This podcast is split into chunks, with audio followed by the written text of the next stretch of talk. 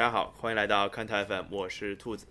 呃，听着这个并不熟悉的片头音乐，大家可能以为这个是不是出了什么错误？但是并没有啊。今天是一档久违了的节目，叫做读体育。读体育可能有小一年没有做了。呃，问题出在哪里呢？问题在我。读体育本来是要读各种各样的，给大家读科普一些书籍上的东西啊，读到的好文章啊之类的，一直读的比较少，没有读到长篇大论特别好的文章。直到今天，我读到了一篇在虎扑上读到了一篇非常非常好的文章，然后那个 ID 也非常吸引我，叫斯蒂芬库里。这个，然后这是一篇其实跟斯蒂芬库里没有任何关系的文章，但是这篇文章写的非常好。然后我就查证了一下这个斯蒂芬库里到底是谁，然后发现，嗯。这个史蒂芬库里其实就在我的电波的对面，来，我让大家跟他，让他跟大家打个招呼来。大家好，哎，我是史蒂芬库里啊，我们正在打季后赛啊，我会努力的。这大家听出来了，这其实是背包。大家好，我是背包，我是背包啊。对，包小二来了啊。其实这是一期非常特别的读体育啊。那包小二其实写了一篇文章，这个文章的标题特别特别长，这个我读不，我我我说不出来，背包你自己跟大家说一下吧。呃，这个叫什么？双国家队的正确打开姿势啊，然后后面有很长，哎，我也不记不太清楚了，是不是你写的呀？啊，是，这真的不是啊，是库里写的。对对对，这个主要是用一个这个呃知乎体，这个现在都流行这个起题目的时候啊，把这个你要说的话搁进去，就是核心思想已经搁进去。对，所以所以它叫这个呃，到底是为了 PK 呢，还是为了这个啊建设这个我们的新的国家队啊？是这样一篇文章，我来我来说一个很认真严肃的问题啊，你为什么会把男篮跟 S N H S N H 四十八放在一起做比较？呃，因为我同时是男篮粉跟 S N H forty eight 粉呀。呃，对对，其实其实其实是这样的，就是呃，大家可能觉得这个比较有一点强行安利啊，有一波强行安利的这个感觉。我觉得就是这样子的呀。好好的，其实就是这样的，但是啊，注意这个但是。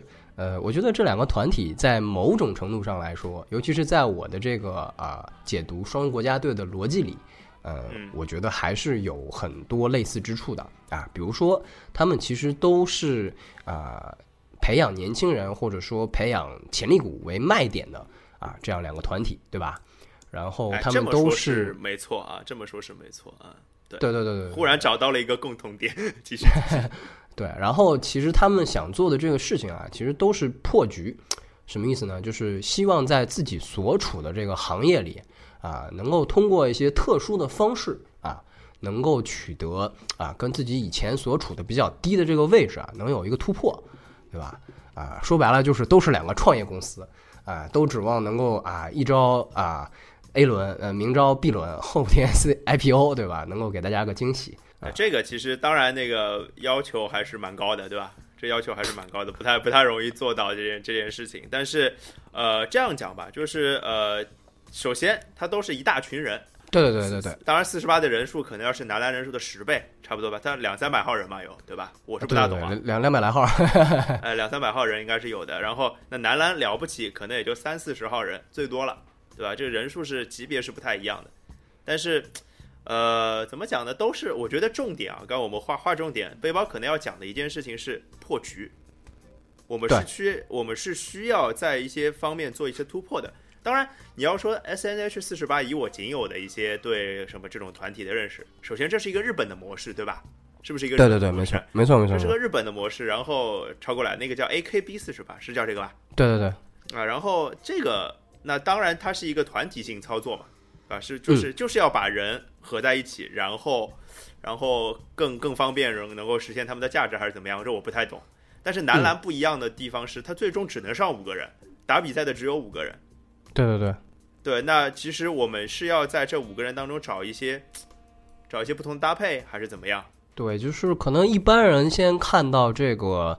呃，双国家队这个企划，对吧？这个新闻看到以后，第一个反应可能是说，嗯，这什么意思啊？几个意思啊？跟以前这个国家队、国奥队有区别吗？对不对？然后后来稍微仔细读一下新闻以后，啊，划重点，敲黑板啊，这个两个队给予的机呃资源保障都是同等的，对吧？啊，两个队的地位都是一样的。那一般来说，遇到这种情况，对吧？自古红蓝出 CP 啊，这个时候就应该是男主，对啊，男主跟男二没头脑不高兴就该 PK 起来了，对不对？鸣人对上佐助，哈哈，对，孙悟空对上贝吉塔。好，那打起来打起来了这件事情，那我们来说一个非常严肃的话题啊，就是我看到了这个文章嘛，这也不是文章，就是就反正各种各样媒体出来的文章说这个 这个两支国家队怎么产生，它出现了一个关键词叫做蛇形选人，是不是？对对对，这个蛇形选人是几个意思呢？呃，蛇形选人就是啊一种选秀制度吧，对它应该说诞生于古老的这个啊网络呃选秀游戏，对吧？啊，网网网络游戏时代，对对，大家那个时候啊，没错没错没错，那个时候这个文字游戏你知道吧？网游都是打一段话，然后大家歪歪好久，对吧？然后，对遇到很多种游戏的情况下，呃，大家涉及到一个啊，要选个人要公平，对吧？有一种很古老的游戏叫范特西，对，就是流行于美国的一种以职业体育现实球员数据为基础，啊，线上社交为平台的啊竞技懂球帝 PK 游戏。哈哈，这个说的特别高级啊，范特西，我以为你要说那种什么各种各种那个什么各种网络游戏啊，比如说什么，哎，现在王者荣耀是不是也有这样的东西啊？有吗？哎，没错，呃，这个 MOBA 游戏啊，它很好的借鉴了这个蛇形选秀的这个机制。那主要是因为它主要是强调对抗嘛，五 v 五一定要两边有一个赢的一方，有输的一方，对吧？所以为了保证这个游戏的平衡，进行的这个平衡。啊，大家从三百多号、四百多号英雄，可能算上皮肤，算上这个人民币付费玩家、氪金玩家，可能一千多号英雄里面，对不对？要选出一个两边都认为啊不会太吃亏的这样的一个阵容，对，所以就采用这种啊，你方先选一个球员啊，一个啊英雄，对吧？然后我方因为我后选嘛，后手我就选俩，然后你再选俩，对吧？这样的一个选人的一个啊流程，就叫了了了解了。了解了，蛇形选人就相当于，比如说我跟背包，我们俩选人，比如说我们先先猜个拳，决定谁选第一个，对吧？没错没错。比如说一不小心我出了个石头，背包出了个布，那背包第一个选，他只能选一个，然后第二、第三个就是我来选，对吧？对对对。然后第三、第第啊、第四、第五个就是背包选，然后依次一人选两个，直到选完两个两队人数一样，大不大概是不是是不是这么说？没错，没错，没错。然后呃，像你刚才提到一些 MOBA 类游戏里面，他们除了选啊，还有一个环节叫不让你选。对对对，就是呃，大家在选人，两个队在选人之前，选之前还有一个流程，就是啊，规定哪些英雄不让用。对，所以它其实你仔细琢磨一下，这个规则是很对抗性很强，很强调 PK 的。就是好比说这个啊，我跟兔子老师，我们两个人在球场上单挑，对吧？我挑不过你啊，我认输。不不不不，对啊，你你你觉着好像面上看感觉我厉害一点，然后你跟我说你不能用三步上篮啊，了解 对，了解，然后你这招进了，只能跳投是吧？对对对对对，然后我那我我怎么说呢？我说你不能运球。好，我们我们最后这个看谁，你不能运超过三下，对吧？对吧？看谁赌，对，大概是这样一个过程。哎，懂了，懂了，懂了。这个蛇形选人，这个了解了。这这个基本上我属在一个小白立场上明白这个蛇形选人的规则了啊。这个我相信听友应该也也了解了啊。应该就是，所以他其实蛇形选人最关键的是为了保证一个公平，对吧？是不是？保证一个对抗的公平。对对对对，对抗的公平。然后那这样子啊，我们刚刚是聊了一些乱七八糟的，我们切入正题啊，就是嗯，那也也也顺便做个广告，就是这篇文章在虎扑的是中国篮球区是吧？虎扑的中国篮球区首发的，对吧？然后这个名字特别长，那大家还是找 ID 比较好。这史蒂芬库里，找史蒂芬库里这个 ID。对对对。而且而且我看背包是特别靠谱，就是几乎听友的，而不是听友网友的每个留言他都会回。这样子才能把自己帖子顶起来啊。对啊，但但这个这个真的是真的是，就是我看到了很多很。怎么叫有意义的、有深度的交流吧？这个待会儿我们节目里面也会再提到这件事情啊。好的，呃，切入切入正题，切入正题。是其实这个是一篇呃，今天这个节目就是说是读体育，其实应该是我跟背包关于这篇文章的一个对谈，差不多吧？对对对，这样的路子。当然，当然，我我我们的节目我可以跟大家分享一下，我们这这个节目是怎么做出来的，前期准备是什么样子。就是背包写了这篇文章，写完之后呢，然后我就看，看完之后我就提出了大概小二十个问题。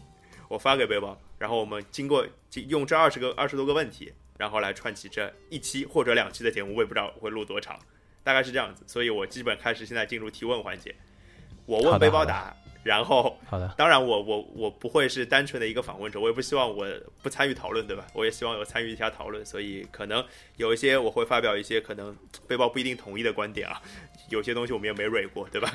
对对对，我们也没有蛇形选人过，说哪些能问，哪些不能问，对不对？对对对对对对对。好，那第一个问题啊，第一个问题是，其实我觉得大家会对这个双国家队啊，就或者普罗大众吃瓜群众对这个双国家队会有什么期望或者期待呢？你觉得？嗯嗯，就是我那帖子写出来之后啊，呃，我是怎么写出来的呢？因为就是大家看到双国家队这个概念，包括蛇形选人这四个字啊。因为一般看篮球的这个年轻的男性比较多嘛，对不对？他们除了看篮球，应该都在撸啊撸或者在农药，对吧？所以看，哎，我靠，这个很熟悉啊。反正反正撸啊撸跟农药跟我都没有关系。呃，那你还是属于像我们这样就是老去的一代吧，对不对？对对对，都是这个日薄西山的这个过气选手啊，是是是是，都没红过就过气了。哎呀，好惨。对，所以所以就是呃。这些呃，虎扑的网友也好，对吧？然后其实我们看到一些就是所谓媒体啊，大号也好，他们基本上都是第一反应就说：“哎呦，要 PK。”对，因为这个呃选人的制度和这个新闻一开始对两支国家队啊得到资源啊，包括定位的一些描述上面来看，确实是一个啊平均分配、针尖对麦芒这样一个情况。那竞技体育的主题当然是比赛。呃，大家都是篮球迷，所以本能的第一反应当然是这两支国家队会有怎样的对抗呢？对，我觉得这个是非常容易理解的。就是说，呃，比如说现在就我们顺便再解释一下之前的规则，就是它可能流程是这样子的：就先是确定国家队两个国家队的主教练，当然主主教练那边我们待会儿再聊，因为这个也是个大问题，对吧？然后是两个主教练分别去选人。是吧？对，然后按照我们刚刚讲的蛇形选人的方式去组成两支球队，那大家就会觉得啊，那这样选人是不是就意意味着非常公平？因为这是一个对抗性游戏当中非常常见的选人方法嘛，对吧？所以大家就会想到对抗。那事实上真的是这个样子的吗？他的目的真的是要对抗，然后要怎么样吗？对，根据这个虎扑啊，中国区首页加精加色强文，对啊，这个斯蒂芬库里先生啊这篇文章的这个分析，对我我我我觉得他讲的很有道理啊，就是可能啊会有大概比如说一年一七一八年一年那么几场的队内对抗赛吧，就像这个美国梦之队，他们每次准备大赛之前都会有红蓝啊白蓝对抗嘛，对不对？对啊对啊。但是呃我相信。呃，两支球队之间的对抗不会是这两支国家队啊，在这两年半的时间里面的一个主要任务啊，他应该在这个。我要补，我要补充一个问题啊，这可能是我本来设置问题提纲的时候没有想到的一个问题，可能是不是我们先要把整个国家队之后的一个进度要给大家了解一下，跟大家说一下，就是二零一七年开始到，比如说我们就说到二零二零年的东京奥运会这个小四年的周期吧。这这一这个国家队有一些什么样的变化，或者说不太一样的地方和之前，要跟大家讲一下啊。我觉得好的，好的，好的。这个是这样啊，就是我们都知道这个五年高考啊，三年模拟啊，不是三年高考五年模拟啊。对，这个 反过来了，不好意思，不好意思，对吧？三年高考五年模拟，别这样。我身为一个没高考过的人都都不会犯这样的错误，好不好？对对对，哎，惭愧啊，这个。啊，三年高考啊，五年模模拟这个，但是你怎么知道我没考了五年呢？对不对？也也也对啊，我错了，我错了，我错了。你不是跟我一样大吗？嗯，好啊，这个跟这个广大的考生一样啊，对不对？大家都经历过高考啊，大部分人经历过啊，没经历过的也知道。嗯，这个篮球它也有它的这个周期性的大考。那我们知道，二零一六年是奥运会年。二零一六年结束之后呢，下一届奥运会，首先这是一个很大的时间点，在二零二零年，在东京。是的。然后啊，篮球作为一个啊世界上啊最受欢迎的体育项目之一，它有自己的这个锦标赛。对啊，现在呢叫做世界杯啊，它是在二零一九年。举行，并且二零一九年啊，东道主主办国就是我们中国。中国。然后在啊这两个所谓的大考之前呢，一七年、一八年啊，还有一些这个啊，可以说跟后面两次重要比赛的名额没有关系的啊一些洲际性的比赛，也是正式比赛。那它也是啊，对其他很多国家都是有非常重要意义的。但是对于我们来说，因为已经拿到一五年的亚锦赛冠军，拿到这个呃呃一九年比赛的这个主办方东道主，所以我们没有成绩上的压力。对，所以应该这样讲吧，就是对其他其他的球队，除了中国队以外的球队来说，一七一八年是要去赚到一九年世界杯的入场券的那个时间。对对对，没错没错。中国来说没有这个问题，因为我们是东道主，直接就可以晋级，对吧？呃，没错没错，因为啊，其他国家会啊打一个这个洲际锦标赛，比如说欧洲国家要打欧锦赛，在一七年，对，然后这个亚洲的其他国家也有这个。呃，亚洲杯这样的晋级比赛要去打啊，但是我们就也会打吧，亚洲杯啊，对，没错，就是我们没有成绩压力，但我们可以去玩嘛，对不对？对对对对对。那所以其实我觉得就是应该这样讲吧，就是那段时间对中，就是这两年一七一八年对中国队来说是一个大赛任务压力比较小的年份。对，就是如果你是一个赢球迷。那呃，这两个年头对你来说，其实可能不是那么重要，因为它这个呃比赛的级别没那么大，然后啊，绩成绩的这个结果也没那么重要吧。嗯，就说实话，从对抗的或者说竞技的层面上意义不大，所以就是锻炼的成分或者说练兵的成分就比较多了。嗯，也对，客观上来说是这样。对，我就觉得是不是也就直接催生了双国家队这个制度呢？能不能这么理解？对对对对对，这是我的一个观点哈。好的，那然后我们回来原来的问题，就是说刚刚讲了对国家队的期望，就是希望 PK，其实并不一定只是 PK。那真正的目的是什么呢？双国家队的目的又是什么呢？呃，真正的目的就是涨球啊，对不对？啊，这个很很实在。怎么说？怎么说涨球？啊，就是说我们现在已经收获了一五年亚锦赛啊这样一个可以说年龄结构上面偏年轻。啊，到一九二零年，这个班子都可以完全没问题可以用啊，这样的一批这个骨干的球员，对。但是如果回顾一五年亚锦赛的这个心路历程，包括一六年奥运会我们的一个表现来说，那这批年轻人他们的国际大赛的经验还仍然是不足的。呃，他们自身的这个球员的这个竞技状态，或者说他们的这个生涯周期还没有到最巅峰啊。主要的这些人啊，当然易建联他不算他，或者说周鹏他们可能年龄大一些。对对对。啊，然后就是说，这支团队他们作为啊一个整体出现在国际赛场上，他们的这个亮相的这个时间啊，其实也并不长，所以应该还处于一个向上爬坡这样一个阶段，对吧所以啊，以他们为骨干，或者说以他们为基础吧，啊，这样一支国家队啊，后姚明时期，或者说应该说易建联晚期，这个。中国男篮他们能取得一个怎样的一个进步，应该是现在这个所谓双国家队企划的一个关键吧。嗯，其实就是说，呃，因为既然我们讲到了，我们有时间去锻炼，那而且这批核心班子又比较年轻，所以我们就干脆让更多的人去有机会得到更多的锻炼。大概对的，没错没错，对吧？没错没错啊。那目的，那这样讲吧，就是我们刚刚讲了目目的这件事情，那为什么要做这样的决定呢？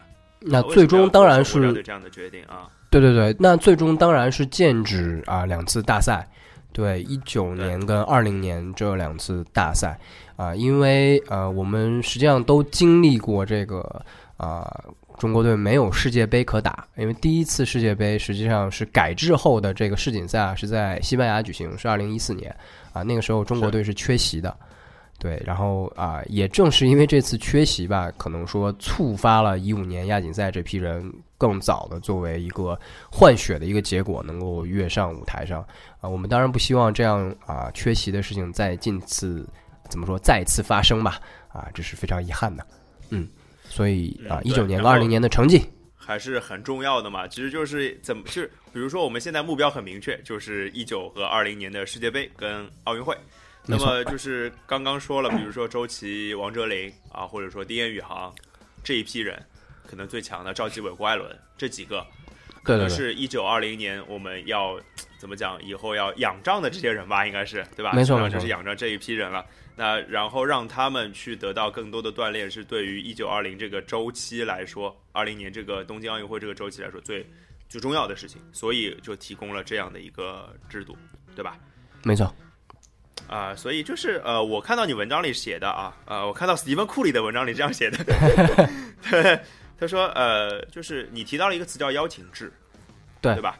邀请制这个词就是呃，我我觉得这个词是挺有意思的，嗯就是你你是怎么怎么想到邀请制这个词的？就是因为我觉得邀请制并不是一个在体育场场合上常常会用到的一个词呀，你不不这么觉得吗？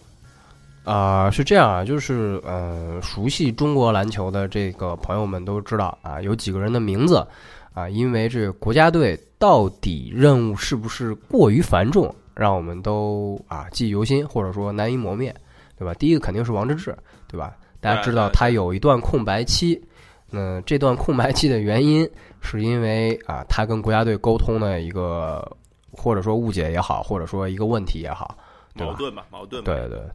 第二个名字是姚明，对吧？应力性骨折，哈哈，就是啊，姚明作为 NBA 球员，作为 NBA 全明星啊，他的职业生涯如此的短暂，让很让人遗憾嘛。大家也会去想到底是谁的锅，对吧？有人说是阿德尔曼的锅，你一场给他四十分钟，那谁也遭不住，对吧？没有，对也有人说是是范甘迪的锅啊，你把对姚明 体范甘重练那么大，压力那么大，对对对。但是也有人说啊，你是这个国家队有一些可能不需要你也能搞定的比赛，你打的太多。是是的，是的。我们不说对错吧，但是至少就是大家心里面都有这么回事儿，都明白。那所谓的邀请制是欧美一些所谓的篮球强国啊啊，他们在这个啊人选足够充足的情况下，嗯、对于这个国家队征战义务啊，对于这些球员来说，他们相对做一个比较弹性的管理吧，就是说啊，你可以有自己的这个原因，个人原因缺席没有关系啊，然后以这个哦邀请为基础，这样的一个制度。嗯就是应该是这样讲，这个邀请制，我现在有点理解这个邀请制的意义了。就是说，呃，我请你来，但是你有权利选择不来，没错这个，意思吗没错，没错。？OK，那就相当于，比如说我拿呃举高一点的例子，就是梦之队嘛。嗯美国梦之队的例子就是啊，我邀请你 Steven 库里来，那库里会跟会说啊，这个夏天啊、呃就像一六年的夏天，他没有参加奥运会。他说哦，我因为下呃本来那个之前打总决赛之前季后赛就有受伤，那我需要一段时间去养伤，然后我就来这个奥运会。是，打这个奥运会的比赛了之类的。当然，我觉得对于中国队来，中国的这个层面来说，呃，我相信不会有人放弃打奥运会的这个机会。但是之前的可能一些小的比赛就有可能会有人用邀请制这个模式，然后说，哎呀，我就缺席了之类的。比如说，举个最简单的例子，就是夏天，比如说今年夏天啊，呃，嗯国家国家队找了周琦，那周琦说，嗯呃，我要去 NBA。我要去火，比如火箭队要找我去打夏季联赛之类的，对，就王治郅那事儿嘛。对，那是不是就是这样的邀请制会让不来不参加国家队举行这件事情变得没有那么重要？是不是这样讲？呃，给球员一个合理、理所应当的一个呃宽容吧。我我我这么解释，这个因为其实呃不光周琦啊，对不对？王哲林也有机会，丁彦雨航据说也有试训啊。是我们都能够知道这些球员在自己职业生涯当中能够接到这样一份的邀请有多么的啊，我是指 NBA 的邀请啊，是有多么的珍惜跟宝贵。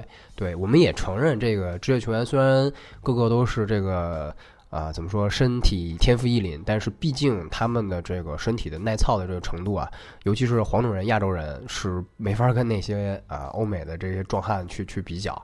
对，跟黑哥们儿也不能比，对吧？对对对对对对，没有黑嘛，对不对？我们可能很硬，但是没有那么黑。对，所以应该是给大家一个更加宽容、成长、更加可以说长期吧，啊，一个目光更长远的一种改变吧。呃，那这样子啊，既然啊、既然我们会遇到集训期当中这样的问题，就比如说我们常常会有可能，呃，整个球整个球队或者整个中国最好的，比如说三名球员只有一名在球队当中的情况，那是不是会出现就是我们既然前面讲了这个 PK 不是 PK 不是目标，我们是要去找更多的人，那找更多的人来锻炼，锻炼肯定是要跟别的球队去打比赛嘛，对吧？没错，没错那。跟别的球队去打比赛的时候，呃，我们又没有这些好的人，会不会出现一些很惨的状况呢？会不会惨案之类的呢？会不你会？你觉得有这些很好的人，就不会出现很惨的状况了吗？好吧，好吧，好吧，血淋淋的事实告诉我们也是会发生的，对不对？对，奥运会刚过去嘛，对吧？大家输多少分也都看到了。是是是的，是的，是的，是的，是的。呃，所以是不是可以这样讲？就是大家作为球迷来说，或者说身为那个中国男篮的死忠来说，就是我们不太会看到太多的两个队之间的 PK。我们会输掉很多很多的海外拉练赛，是不是这个意思？对对，我觉得如果是啊，怎么说我妄议今上啊，对不对？妄议上议，揣测一下啊，嗯这个姚主席他，或者说他不光是一个人嘛，对不对？整个这个主席班子，他们对于一九年、二零年啊这两届大赛有自己的这个啊野望啊，有自己的计划的话，我相信他们应该是选择更多的这个海外拉练的方式来促进球员们长球啊，因为毕竟这个还是体制内嘛，对不对？你你你体制内最实在的一个所谓为官不为民做主，不如回家种红薯，他们这个做主就是 对，就是在大赛成绩嘛，对不对？对，好，那既然这样讲，那你觉得就是，比如说啊，就掌球嘛，对吧？让球员掌球是关键。那掌球可能会有哪哪些状况，哪些哪些分类吧？就哪些人他的掌球目的应该是怎么样？哪些人他的掌球目的应该是怎么样？其实球员跟球员之间也不太一样嘛，是的，是吧？没错，没错，没错。呃，我前面一直在说啊，就是呃，不管是这个中国大型长腿男子实力团体，对吧？C H N 对 forty 对吧？对吧？还是这个 S N H forty eight，这都是充满了对呃那个女子团体嘛，对不对？都是两个团体都是充满了这个呃怎么说这个小鲜肉，对吧？充满了荷尔蒙的味道啊，都很年轻。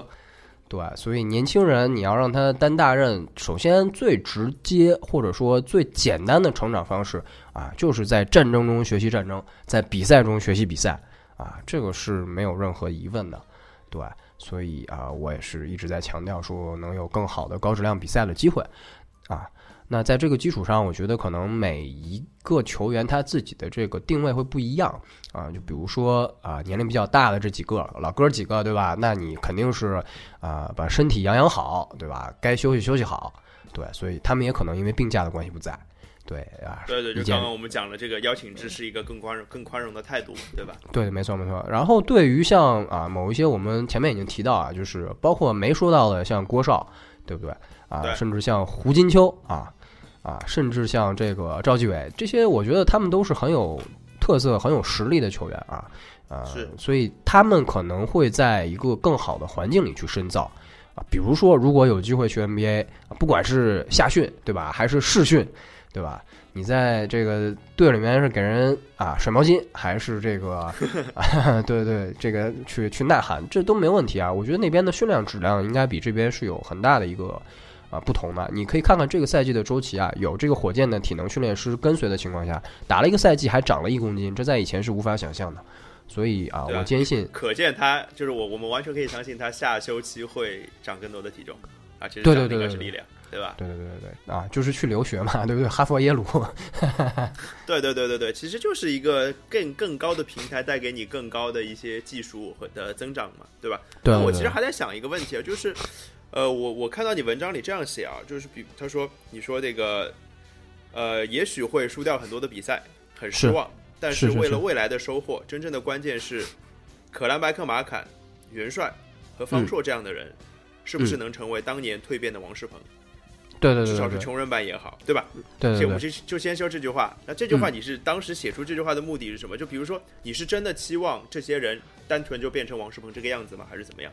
啊，这就涉及到第三批人了，就是国家队里面那些可能嗯之前是所谓边缘人，啊，在联赛里面他们也没有我们前面提到的那对吧？这个 S N H forty eight 叫神七，对吧？咱们这边啊可能是首发啊，对吧？啊或者最是主要轮换，对对对对对对。除了这批人以外，因为一个国家队我们大名单十五个人，然后真正大赛要报十二个人，对，后面这个对对吧？从八九十号、十一号、十二号这些人，他们应该是怎么样的一个发展方向呢？这是我对他们的一个期望，啊，就是说对对对对对嗯，你们能够顶起来。能够让轮换的球员的水平越来越高，大概是这对样对对对对，没错没错没错。那其实这个这个这个部分的观点我差不多了解了。就是我们如果把这个部分做一个小小总结的话，我觉得我会怎么讲呢？就是我们现在看到的是，应该说双国家队不是为了 PK，是为了更多的人可以更快的累积经验，对然后希望能够培养出更多的可以怎么讲，更多的可以让可以打上球的人，在高水平的程度上能打上球的人。没错然后呢没错适时适时的让那些最好的球员在并不那么重要的比赛当中歇一歇，是不是这样？没错没错没错没错。好，那这这是大概第一个部分，我们了解了一下跟就就改这不是改革吧，就是跟双国家队这个制度有关的一些东西，对吧？是就是内容上的东西。那我第二个部分我想说的是，这个双国家队它的改革啊，嗯肯定是跟一个人有关系的，对吧？嗯这个人当然就是姚明嘛，对不对？是姚明没错没错，入主提出来的这个制度。当然我，我我不不说那些很无聊的话，就是说，如果不是姚明，会不会有人？如果换一个篮协主席，会不会提出这样的话？这样的东西，我觉得没有太大的意义，对吧？我们我们就就拿姚明来举例子，对吧？就拿姚明来举例子。嗯，呃，那姚明这样的改改革，对吧？你在文章里也写了吧？这个怎么怎么写的来着？我找一找啊。这个什么一九一九几几年来着？一九七九年是吧？是啊，什么一九七九年什么什么画了个圈是吧？这段能播吗？嗯，这段能播。你要是把一九七九年往后推个十年，我估计就播不了了。啊，好，对，大家明白就好了。嗯，对对对对，那你就把一九七九年和二零一七年做了一个类比嘛，对吧？对对对，没错。我这边补一个黑料啊，就大家可能不一定知道，就是背包啊，我觉得大部分人应该是不知道，背包原来写这篇文章的时候没有写一九七九年，写的是一九九七年、是吧？后来被我查出来了，对对对我到底是火眼金睛是吧？对对，没有没有，谢谢这个兔总给我校稿啊，没有稿费啊，没有这个人工费。编审费没有是吧？对对对对对，对，那你是怎么会想到把这个一九七九年跟二零一七年去联系在一起的呢？就是牵强附会，纯粹为了节目效果啊啊，干得好，干得好！啊！其其实还是有点有点原因啊，就是呃，其实啊、如果大家在我们那个群里啊，就是啊，对，做个广告啊，这个看台 FM 公众号啊，你扫码可以进我们群里。对，如果在群里面呃待的时间长，你会知道我特别喜欢拿这两个事情搁一块儿说事儿，对吧？改革开放跟这个啊篮球改革或者说体育改革，嗯、为什么呢？因为其实这两者还真的有一点啊相似的这个地方，可能我文章里面写的还是有一点片儿汤话。对，因为确实不是那么容易说啊。这个我们最近都看《人民的名义》，这剧特别火，然后大家觉得我靠，这个他妈的反腐太他妈真实了，然后里面这个勾心斗角太高端了，跟以往的这个怎么说妖艳贱货的贪官完全不一样，对吧？也是有脑子，也是有人家有道理的。对，我觉得这个可以类做类比啊，就是在我们目前这个对吧高举这个社会主义特色道路的这样的 中国的这个环境下，你要做成很多事情。其实真的是啊，跟改革三十年前改革很像，对吧？尤其是这个体育，它很多的这个啊、所处理的一些事物吧，它实际上是滞后于我们经济发展的，对吧？比如说我们现在 CBA，你看球的话，你知道这个球员流动，它是跟足球比，它完全不一样，它不是一个自由流动的状态。就所以 CBA 是个不那么职业的联赛，这个我啊，们对，它不是不那么职业，它是不职业啊！我靠，姚明把大合同签了就职业。对 这是待会儿我们要聊的话题啊，这是待会儿要对聊的话题。对，对对对，所以就是，呃，也可以说为大姚找理由，其实也不是为他吧，应该是说为篮协主席找理由。就你要真的干成一点事儿，啊、在这个大环境里面，啊、你一定要怎么说，有雷霆之手段吧。啊，就像我举的那个例子啊，这袁庚，对吧？这个老头非常有意思啊！大家如果有机会的话，可以去看一下吴晓波啊，他写的这个《激荡三十年》，也有电视剧啊，就是纪录片，也有这个书，对，里面有详细的介绍，就说啊，这个改革的最初有多么的困难，这个政令不出中南海，对吧？你上面说要改革，底下都不知道该怎么办。然后那个时候也没有很多我们现在习以为常的这个理念也好，概念也好，对不对？那他是怎么样一步一步的从蛇口？对，其实不是深圳哦，蛇口比深圳还要早一点哦。对他，他在这样的一个小地方上面啊，做出了招商局、招商系这样的这样的啊巨型的这个巨擘型的企业，他是怎么样做到的？我觉得啊，真的是很厉害啊，也是我们很需要这样的精神。呃，我还以为你袁庚要展开挺挺多的呢，对，因为我是我是特别想听你讲一些跟袁庚有关的故事，因为我是一个我是一个大家可能听听友也知道，我是一个除了体育不太关心别的东西的人，就是我对对喜爱的东西的面非常狭窄，所以有时候不太懂。就是袁庚，就是当然你你我也我也 get 到了 information，就是去读吴晓波的书，对吧？吴晓波很火的，他这个还是属于就类似于像老罗那样的啊。那那我要不说一点点啊，因为怕不爱听嘛，对吧？这个毕竟可能跟体育稍微有点远。就是啊、我我们我刚才提到一个关键字啊，招商招商局，对吧？就是啊，什么招商银行啊，对吧？招商证券啊，对不对？甚至于现在的这个平安。他们的前身最初啊，都是在这个所谓的这个蛇口特区啊。当初你要知道，就是呃，一九七九年背景，我们还是就是所谓啊公有制为主体，对吧？没有什么其他 所有制共同发展这个概念。对，然后啊，我们是一方面，员工是利用所谓手中的这个政策特权啊，别人不能干的，我可以干。比如说啊，外贸，最典型的就是外贸。对，比如说啊，在外资在对应的这些啊特区的土地内注册企业，对，比如说不同的这个税收政策啊，这样的一个怎么说，就是作为。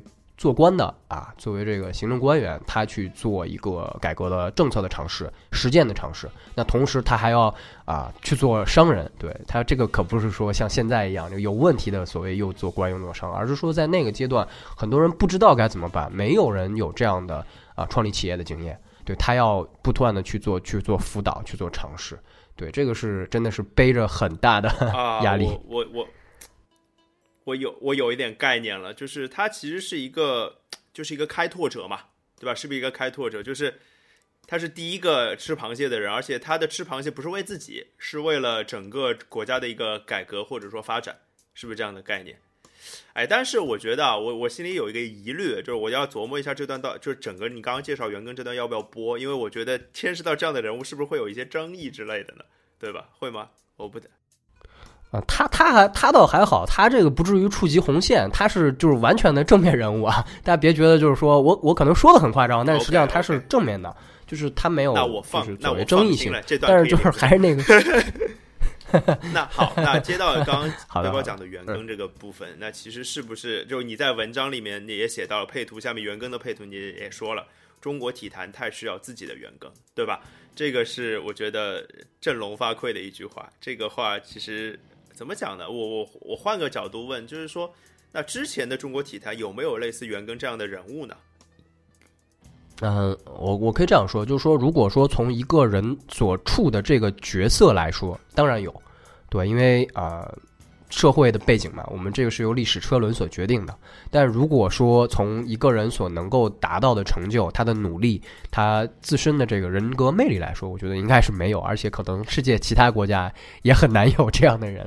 对对对，因为太特殊了。呃，比如说你问我说中国体坛那，啊，说个小段子，对吧？这个九四年我们知道甲 A 联赛开踢，对，当时的这个啊足协主席王俊生啊。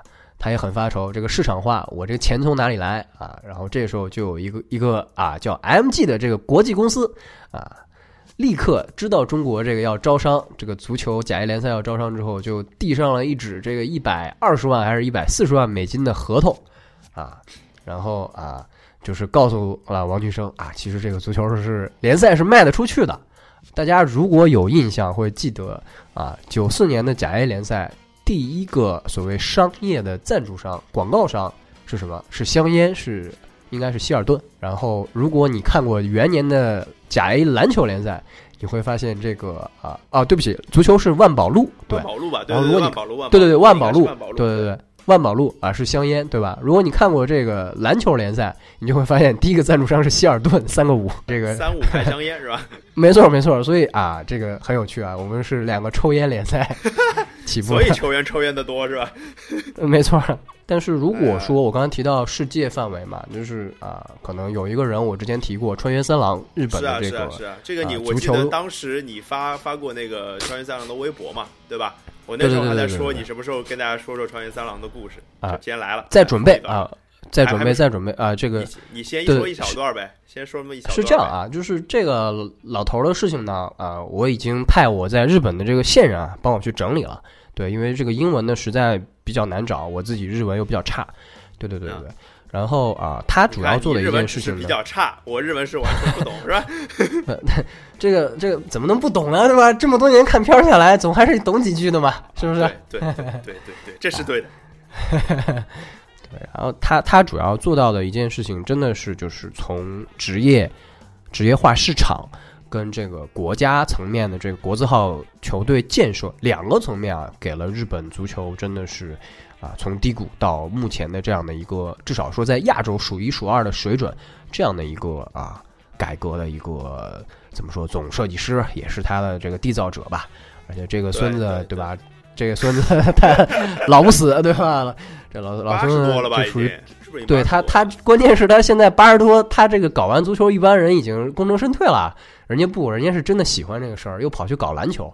对，然后对啊对啊这个篮球也搞得风生水起啊。对，之前兔子老师也跟你们聊过啊，这个什么八村垒，对吧？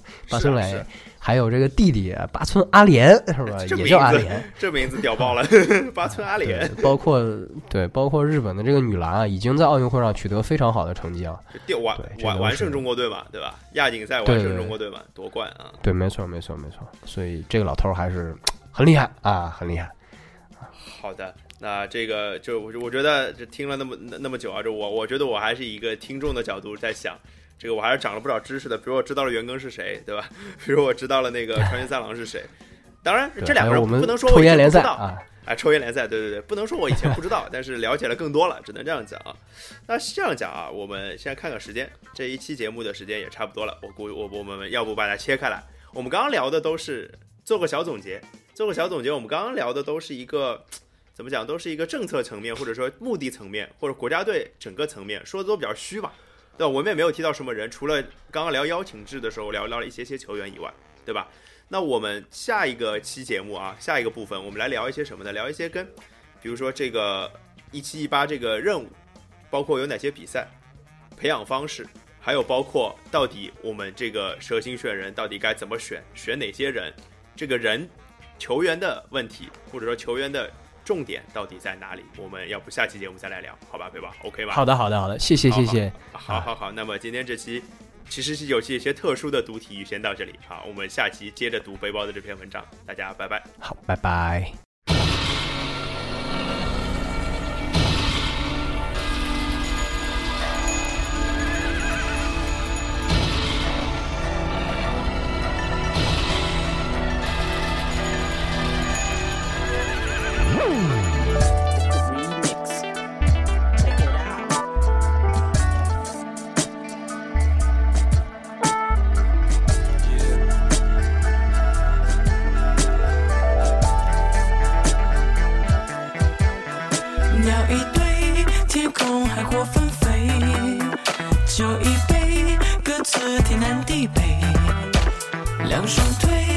踏着时间去追一个完美，不后悔，我们一去不回。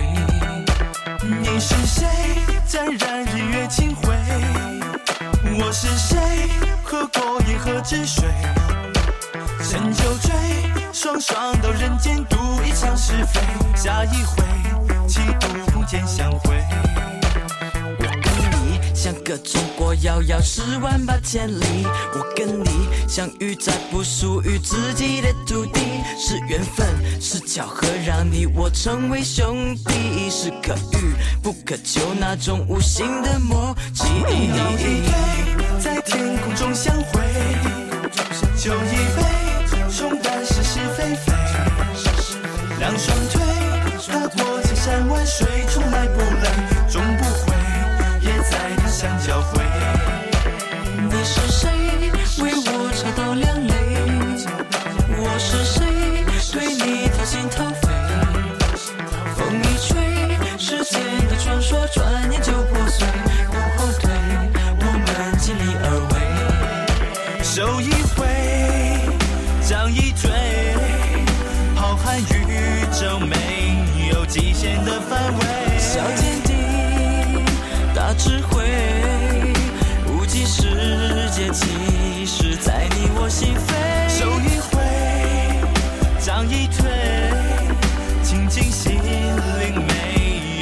限的范围。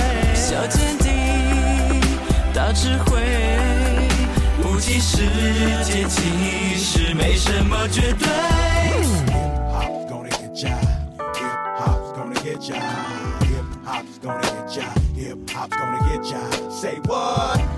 水晶楼入食堂，微风绵竹。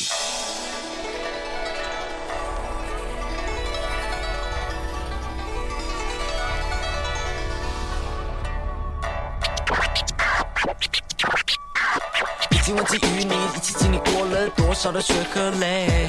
这种感情已经超越过了时间，超越了年和岁。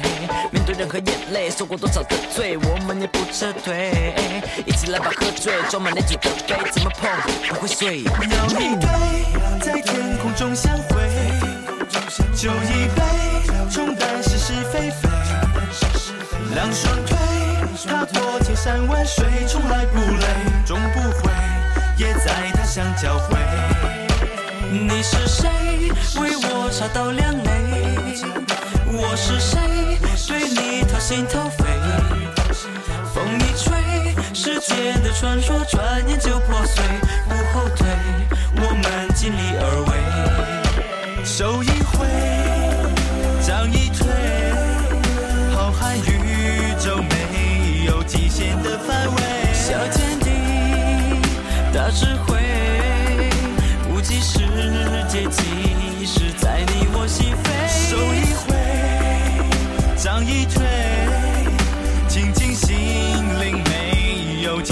的范围。小天地，大智慧，无极世界其实没什么绝对。经得起风，得起浪，才知道什么叫珍重。尝过甘，吃过苦，才明白什么叫无悔。